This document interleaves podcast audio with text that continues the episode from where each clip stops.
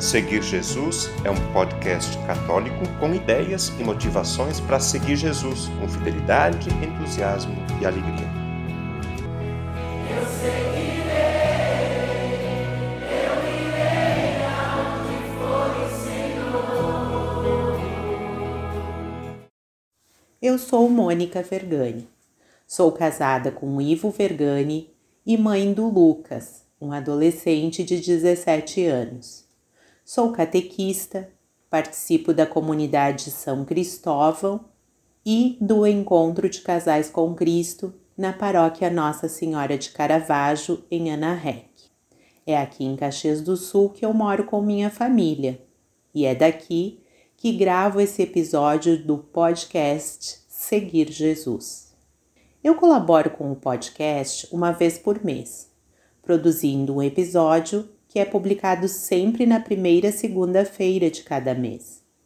Eu costumo falar sobre temas relacionados à catequese, temas da iniciação à vida cristã ou algum outro assunto da nossa vida de fé. Hoje é dia 1 de agosto de 2022 e neste episódio do podcast Seguir Jesus, eu vou falar sobre um dos pilares da nossa vida de fé a oração pessoal. Aquela oração que fazemos todos os dias, na intimidade do nosso coração. Eu começo com uma constatação. Nossa natureza humana encontra diferentes formas de concretizar o relacionamento e a intimidade com Deus. Precisamos da ação contida na oração para sentirmos-nos acolhidos e acolher a esse Deus que é o centro de nossa religião. Me refiro à ação, pois a oração não deve ficar somente no diálogo com Deus, mas precisa impulsionar a uma mudança de atitude, de postura, de olhar para o próximo e para a própria realidade, procurando ser um cristão mais parecido com o Mestre a cada dia. Na caminhada de Jesus com os discípulos, podemos perceber sua constante atitude de oração. Era a forma de estar ligado ao Pai para renovar constantemente sua missão em favor de nós. Orava em momentos difíceis, em momentos de alegria, quando estava cansado e para reforçar seu compromisso com a missão redentora. Com certeza, Jesus transformou a forma de oração tradicional dos judeus. Sim, em Lucas, capítulo 11, do versículo 1 ao versículo 13, nesse texto, os próprios discípulos pedem a Jesus que os ensinem a rezar. Escutemos essa passagem que será lida na edição pastoral da Bíblia Sagrada. Um dia, Jesus estava rezando em certo lugar. Quando terminou, um dos discípulos pediu: Senhor, ensina-nos a rezar, como também João ensinou aos discípulos dele. Jesus respondeu: Quando vocês rezarem, digam: Pai, santificado seja o teu nome. Venha o teu reino. Dá-nos a cada dia o pão de amanhã e perdoa-nos os nossos pecados, pois nós também perdoamos a todos aqueles que nos devem, e não nos deixeis cair em tentação. Jesus acrescentou: Se alguém de vocês tivesse um amigo e fosse procurá-lo à meia-noite, dizendo: Amigo, me empreste três pães, porque um amigo meu chegou de viagem e não tenho nada para oferecer a ele. Será que lá de dentro outro responderia? Não me amole, já tranquei a porta. Meus filhos e eu já nos deitamos. Não posso me levantar para lhes dar os pães. Eu declaro a vocês: mesmo que o outro não se levante para dar os pães porque é um amigo seu, vai levantar-se ao menos por causa da amolação e dar tudo aquilo que o amigo necessita. Portanto, eu lhes digo: peçam e lhes será dado Procurem e encontrarão.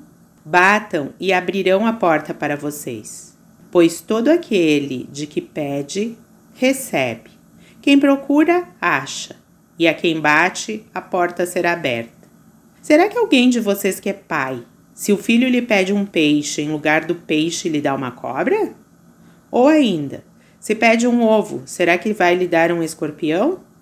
Se vocês que são maus sabem dar coisas boas aos filhos, quanto mais o Pai do céu. Ele dará o Espírito Santo àqueles que o pedirem. Penso que os discípulos perceberam que a maneira que Jesus rezava era diferente daquela que estavam acostumados. Observavam sua relação com Deus e queriam também aprender a receber as bênçãos, sentirem-se fortes e confiantes, assim como viam e ouviam nas atitudes de Jesus.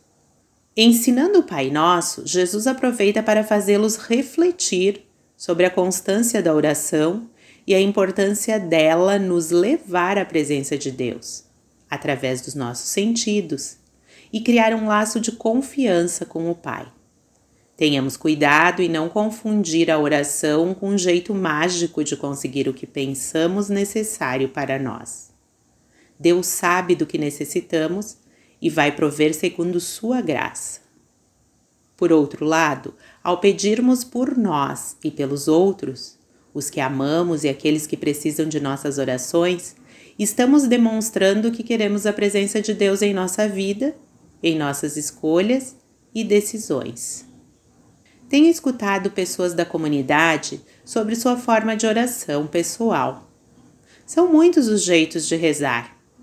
Pessoas idosas que conheço recitam orações de seus livrinhos de oração, adquiridos ou ganhos de familiares na juventude recitam o terço ou o rosário diariamente. Rezam muito pedindo pelas outras pessoas, em especial familiares. Com a pandemia, muitas pessoas adquiriram o hábito de ver e ouvir a missa pela TV ou redes sociais e acompanhar pregações e novenas. Os catequizandos também gostam de relatar de que forma fazem sua oração pessoal. A maioria dos quais falei ora antes de dormir, intercedendo pelo alimento, moradia, saúde para a família e amigos. Existem pessoas que rezam o evangelho diário, meditando a palavra e se propondo a vivência da mesma através de um gesto concreto. Aliam a palavra às obras, procurando mudança de vida. Outras pessoas rezam a vida, oferecendo o sacrifício de cuidar de doentes ou conviver com sua própria doença, de forma paciente e sossegada. Sei que existem muitas outras formas de oração pessoal. Importante salientar que não julgo esta ou aquela mais correta ou eficaz. Reforço a importância de ser constante, rezar um pouco, sempre. Procurar todos os dias momentos de intimidade com Deus. A oração pode ser de súplica, de ação de graças, de louvor, de adoração. A oração também é de silêncio, de coração aberto e boca fechada, para escutar o que Deus nos diz através do Espírito Santo. Rezar é observar, olhar, ter os sentidos atentos ao que está ao nosso redor, criado por Deus a natureza e os semelhantes.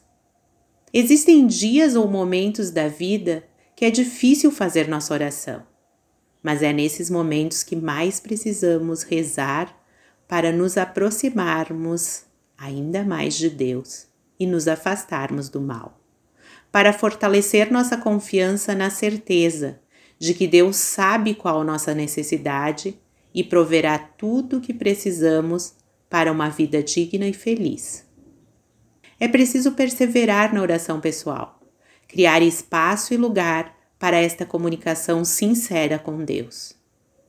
Sugiro que procure um lugar da sua casa onde possa fazer um cantinho com uma vela, a Bíblia, o terço, uma imagem de Jesus, um santo de devoção.